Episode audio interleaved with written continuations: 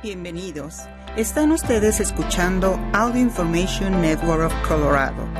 Esta grabación está destinada a ser utilizada únicamente por personas con impedimentos para leer medios impresos. Gracias por acompañarnos el día de hoy lunes 4 de septiembre de 2023 a la lectura de ARP en español. Mi nombre es Tiana Navarrete. Estos son los principales artículos que leeremos hoy. ¿Por qué una nueva variante de COVID-19 preocupa a los científicos? Escrito por Rachel Nania. Los 10 medicamentos recetados que Medicare negociará primero. Escrito por Dana Bunis. 10 beneficios del ajo comprobados por la ciencia. Escrito por Rose Colón. Y continuaremos con algunos artículos diversos. ¿Por qué una nueva variante de COVID-19 preocupa a los científicos? Las mutaciones rápidas podrían hacer que la cepa BA286, apodada pirola, sea más eficaz al infectar a las personas. Una nueva variante del coronavirus está llamando la atención de expertos en salud en todo el mundo debido a una cantidad sorprendente de diferencias genéticas que la diferencian de las versiones anteriores del virus. Los Centros para el Control y la Prevención de Enfermedades, por sus siglas CDC, dicen que esta nueva variante, oficialmente conocida como B286 y apodada Pirola en las redes sociales, puede ser más capaz de infectar a personas con inmunidad previa, aunque este momento no es claro si esas infecciones causarían una enfermedad más grave. Esta nueva variante todavía no está muy extendida. Solo se han confirmado dos casos de COVID-19 causados por BA286 en Estados Unidos con algunos otros confirmados en Dinamarca, Israel, Sudáfrica y el Reino Unido, según una evaluación de riesgos realizada el 23 de agosto por los CDC. Sin embargo, su llegada coincide con un aumento de COVID-19 a finales del verano que ha vuelto a poner el virus en la mente de muchos. Después de varios meses de disminución constante, las hospitalizaciones por COVID-19 han aumentado en las últimas semanas y el monitoreo de patógenos sugiere que los casos también están aumentando. Las muertes debido a la enfermedad también han aumentado en alrededor del 21%, según datos federales, aunque siguen siendo bajas en comparación con los aumentos anteriores. Las mutaciones colocan a la variante en el centro de atención. Todos los virus cambian con el tiempo, incluido el que causa el COVID-19. Estos cambios pueden afectar el grado de contagio del virus o la respuesta al tratamiento, explican los CDC. Es por eso que los científicos mantienen un monitoreo estricto de la evolución del coronavirus.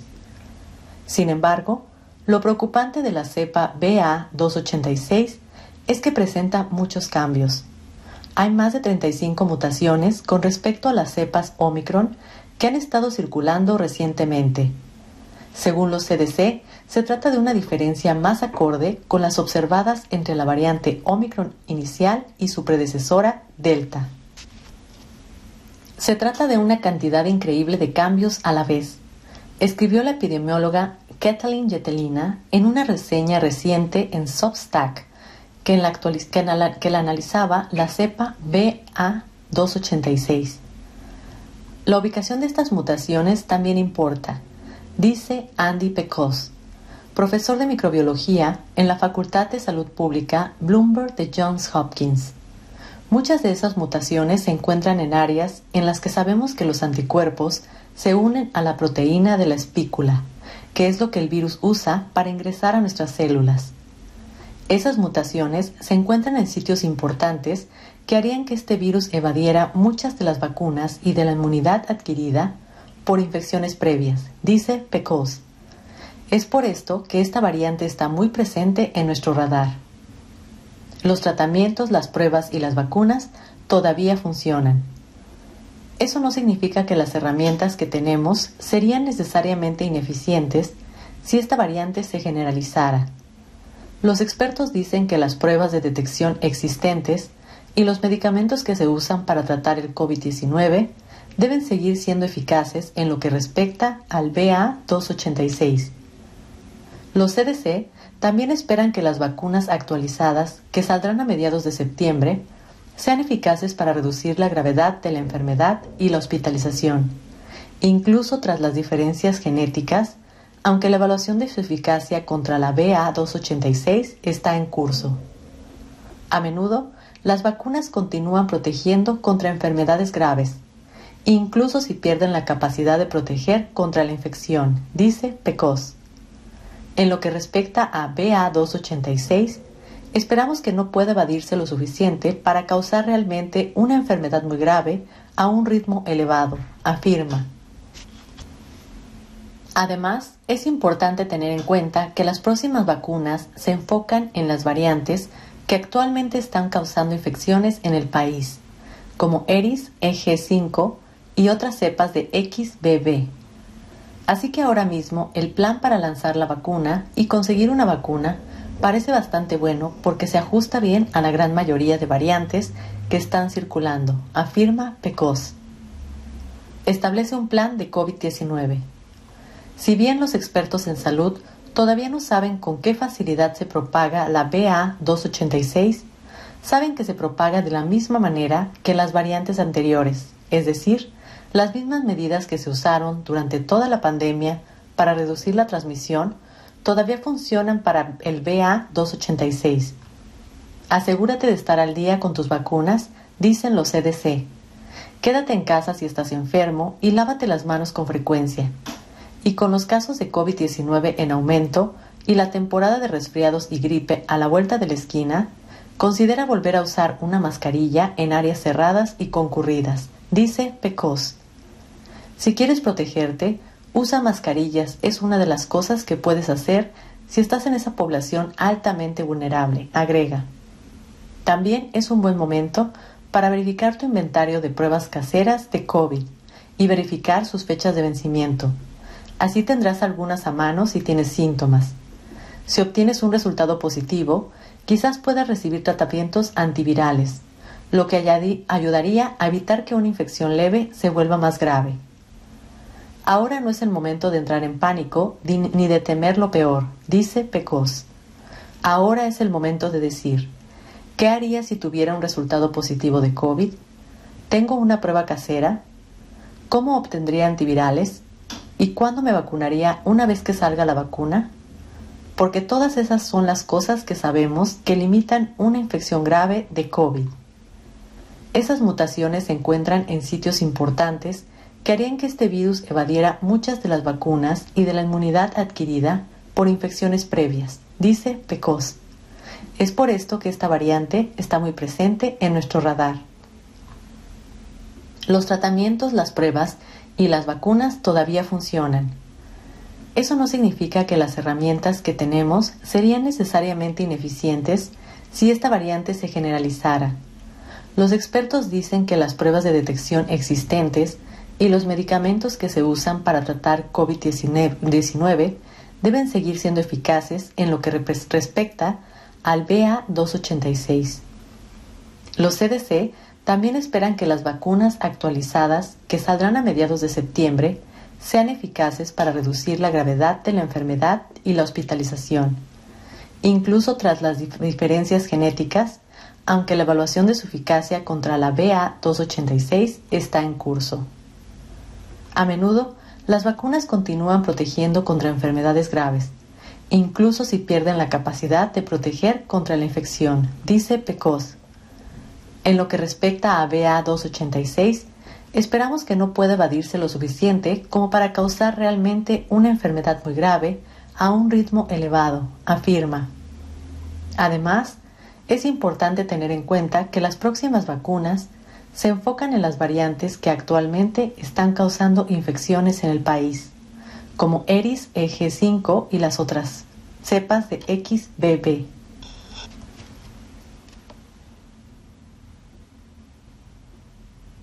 Los 10 medicamentos recetados que Medicare negociará primero. Los anticoagulantes populares pero costosos, los medicamentos para la diabetes, y los tratamientos contra el cáncer se incluyen en este histórico grupo. El 29 de agosto se publicaron los nombres de los 10 primeros medicamentos de Medicare cuyos precios el gobierno federal negociará directamente con los fabricantes.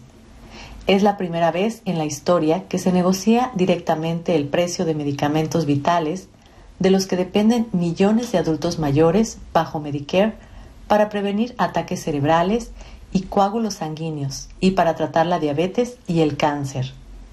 Este es un primer paso importante para finalmente permitir que Medicare use su poder adquisitivo para reducir los precios de los medicamentos, dice Nancy Lemond, vicepresidenta ejecutiva y directora de activismo y compromiso de ARP. Medicare gasta más de 135 mil millones en medicamentos recetados cada año. Entre junio del 2022 y mayo del 2023, la parte D de Medicare gastó 50 mil millones en los primeros 10 medicamentos seleccionados para la negociación. Eso representa el 20% de los gastos de la parte D durante ese periodo. Estos medicamentos fueron utilizados por 8.2 millones de beneficiarios de Medicare. A largo plazo, los beneficiarios de Medicare, que a menudo pagan un porcentaje del costo del medicamento, se beneficiarían directamente de precios más bajos negociados y el gobierno podría usar el dinero ahorrado para fortalecer las finanzas de Medicare. Las negociaciones se ampliarían para incluir medicamentos adicionales en los próximos años, lo que aumentaría los ahorros. También se espera que un menor gasto en Medicare conduzca a una reducción de las primas de la parte D. Permitir que Medicare negocie precios más bajos es una solución sensata que ahorrará, dinero a los adultos mayores y reducirá el gasto excesivo del gobierno, dice Limon. ¿Qué medicamentos negociará Medicare primero? Estos son los 10 medicamentos que formarán el grupo inicial sujeto a negociaciones entre Medicare y los fabricantes de medicamentos. El gasto y número de inscritos fue entre junio de 2022 y mayo de 2023. El X, anticoagulante, el gasto de Medicare 16.500 millones, beneficiarios 3.7 millones. Jardians, diabetes, insuficiencia cardíaca. Gasto de Medicare 7.000 millones, beneficiarios 1.6 millones. Sarelto, anticoagulante, gasto de Medicare 6.000 millones, beneficiarios 1.3 millones. Janubia, diabetes, gasto de Medicare 4 mil millones, beneficiarios 869 mil. Farxiga, para diabetes, insuficiencia cardíaca, enfermedad renal crónica. Gasto de Medicare 3.300 millones, beneficiarios 799 mil. Entresto, insuficiencia cardíaca. Gasto de Medicare 2.900 millones, beneficiarios 587 mil. Embrel, para artritis reumatoide, psoriasis. Gasto de Medicare 2.800 millones, beneficiarios 48 mil. Imbruvica, cáncer de sangre. Gasto de Medicare 2.700 millones, beneficiarios 20 mil. Estelara, psoriasis, artritis, enfermedad de Crohn, colitis ulcerosa, Gasto de Medicare 2.600 millones. Beneficiarios 22.000. Novolog, varios bolígrafos. Diabetes. Gasto de Medicare 2.600 millones. Beneficiarios 777.000. ¿Cómo se escogieron los medicamentos? Bajo la ley de reducción de la inflación, el gobierno estaba obligado a hacer públicos antes del 1 de septiembre los 10 medicamentos cubiertos por la parte D de Medicare que se incluirán en la primera ronda del proceso de negociación de precios. Los fabricantes de esos medicamentos y los centros de servicios de Medicare y Medicaid, por sus siglas CMS, están programados para comenzar a negociar a principios de octubre y los precios negociados entrarán en vigor en el 2026. Para poder participar en la negociación, los medicamentos llamados fármacos de moléculas pequeñas, los que normalmente se venden en la farmacia y se toman en forma de pastilla, deben haber estado en el mercado durante siete años y no tener una alternativa genérica. Los productos biológicos que son medicamentos fabricados a partir de organismos vivos en lugar de sustancias químicas, deben haber estado disponibles durante 11 años sin alternativas casi idénticas conocidas como biosimilares disponibles. Los funcionarios federales elaboraron la lista de 10 entre los 50 medicamentos en los que más gasta la parte D de Medicare y que más usan sus beneficiarios. Todos menos tres de los primeros 10 medicamentos son medicamentos de moléculas pequeñas. Los fabricantes de medicamentos que se niegan a negociar los precios enfrentan multas financieras considerables o deben dejar de participar en Medicare y Medicaid, este último el programa de cobertura de salud para personas de bajos ingresos. Mucho tiempo. David Mitchell, fundador de Patients for Affordable Drugs Now, ha estado luchando por precios más bajos de los medicamentos recetados durante años. Mitchell tiene cáncer de sangre incurable y los medicamentos que toma tienen en conjunto un costo anual de casi un millón. Los copagos de Mitchell se basan en esos altos precios. Uno de sus medicamentos, el Iquis, está en la lista de fármacos que se negociarán. Las negociaciones de precios y las otras reformas de la nueva ley, dice Mitchell, mejorarán tanto el bienestar financiero como la salud de las personas, más de las cuales podrán permitirse comprar y tomar los medicamentos que necesitan. Cuando el Congreso agregó por primera vez un beneficio de medicamentos recetados a Medicare hace casi dos décadas, la ley prohibió explícitamente que el programa negocie los precios de los medicamentos con las compañías farmacéuticas. ARP ha sido una de las organizaciones que más ha abogado por cambiar esta política. Medicare negocia muchos de los diversos servicios que cubre y los medicamentos recetados no eran parte de eso hasta ahora, dice Lake Purvis, directora de la política de medicamentos recetados de ARP. Medicare tiene decenas de millones de beneficiarios y pone mucho poder de negociación sobre la mesa, por lo que podrá obtener mejores precios para las personas que toman esos medicamentos. Casi 52 millones de beneficiarios de Medicare están inscritos en un plan para medicamentos recetados de la parte D o reciben cobertura para medicamentos a través de su plan Medicare Advantage. Los pacientes ya se benefician de la nueva ley. Si bien los beneficiarios de Medicare no sentirán los primeros efectos de los precios negociados hasta el 2026, los expertos señalan varias otras disposiciones de la nueva ley que ya están empezando a ahorrar dinero a los beneficiarios. Además, de aquí a que entren en vigor los precios negociados, se pondrán en marcha otras medidas de ahorro. El dinero que el programa Medicare ahorre gracias a los precios más bajos que resultarán de las negociaciones permitirá al programa pagar las disposiciones que reducen los gastos de bolsillo de los beneficiarios. Por ejemplo, el límite de 35 dólares para los beneficiarios de Medicare en los copagos mensuales por insulina entró en vigor en el 2023, al igual que las vacunas gratuitas, incluida la vacuna contra la culebrilla. Otra disposición que comenzó este año requiere que los fabricantes de medicamentos paguen reembolsos a Medicare por medicamentos cuyos precios aumentaron más que la tasa de inflación. En el 2024, los beneficiarios con gastos en medicamentos elevados serán eximidos del pago de cualquier gasto de bolsillo una vez que alcancen la llamada fase catastrófica de la parte D de medicamentos recetados. Las primas de la parte D no podrán aumentar más del 6%. Y en el 2025, los beneficiarios que tengan un plan para medicamentos de la parte D independiente o cuyos medicamentos recetados estén cubiertos por su plan Medicare Advantage verán sus costos anuales de bolsillo limitados a un máximo de $2,000 dólares. En conjunto, estas pólizas ayudarán a reducir los costos para las personas que reciben Medicare hasta que la disposición de las negociaciones entren en vigor en el 2026, dice Tricia Newman, vicepresidenta senior y directora del programa de Medicare en KFF, anteriormente Kaiser Family Foundation. Apoyo abrumador a las negociaciones sobre medicamentos. Durante años, las encuestas han demostrado un apoyo público abrumador para permitir que Medicare negocie los precios. Una encuesta de opinión pública, de KFF en el 2021 encontró que el 83% de las personas en el país estaban a favor de permitir que Medicare negociara precios de los medicamentos.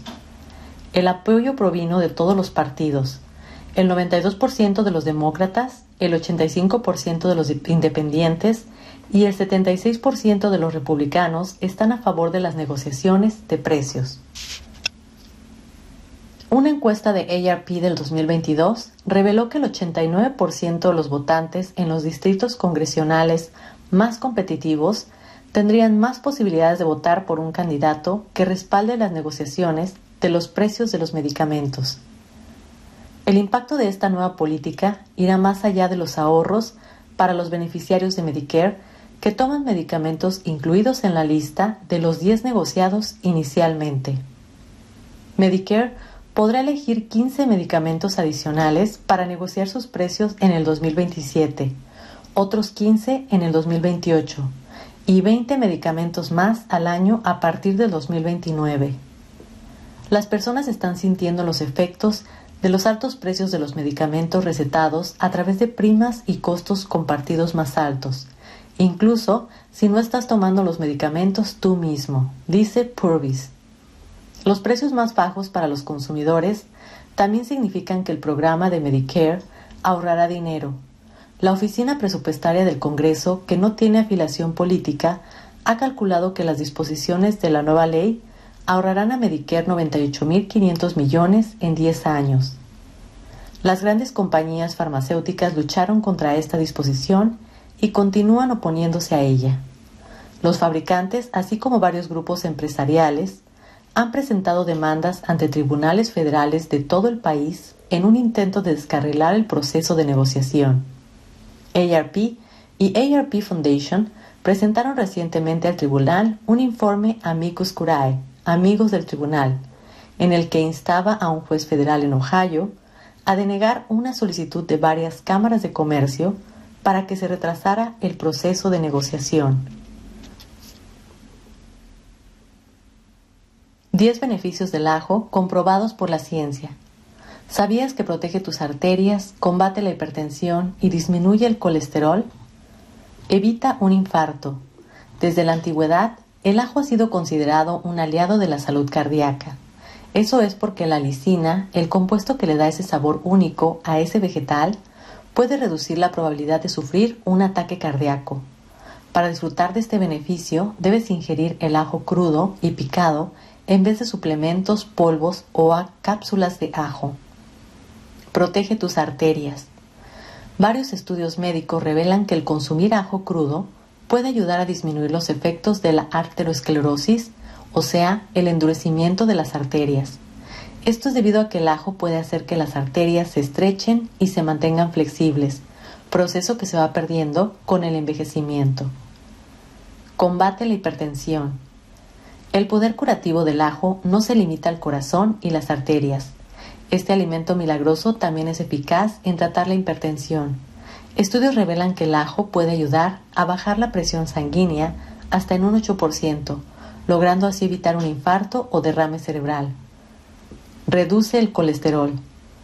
Aunque no, no ayuda a reducir el colesterol malo, estudios revelan que el ajo crudo es muy poderoso cuando se trata de bajar el colesterol total. También reduce los niveles de triglicéridos en la sangre, según estudios realizados por el Institute of Toxicology of Shandong University en China. Evita coágulos de sangre. Debes, deseas evitar coágulos de sangre, asegúrate de incluir bastante ajo crudo en tu dieta. Según estudios, el ajo ayuda a evitar que las plaquetas se peguen, fortalece los vasos sanguíneos y promueve la buena circulación. Esto se debe a que el ajo es rico en alicina, un compuesto liberado cuando el ajo se corta, y vitamina B. Previene el cáncer. Según el Instituto Nacional del Cáncer, el aumentar el consumo de ajo podría prevenir cáncer de colon, estómago, páncreas, esófago, próstata y mama. Gracias por acompañarnos en esta edición de ARP en español. Mi nombre es Diana Navarrete. Si ha disfrutado de este programa, por favor suscríbase a nuestro servicio gratuito en nuestra página web www.aincolorado.org o llamando al 303-786-7777.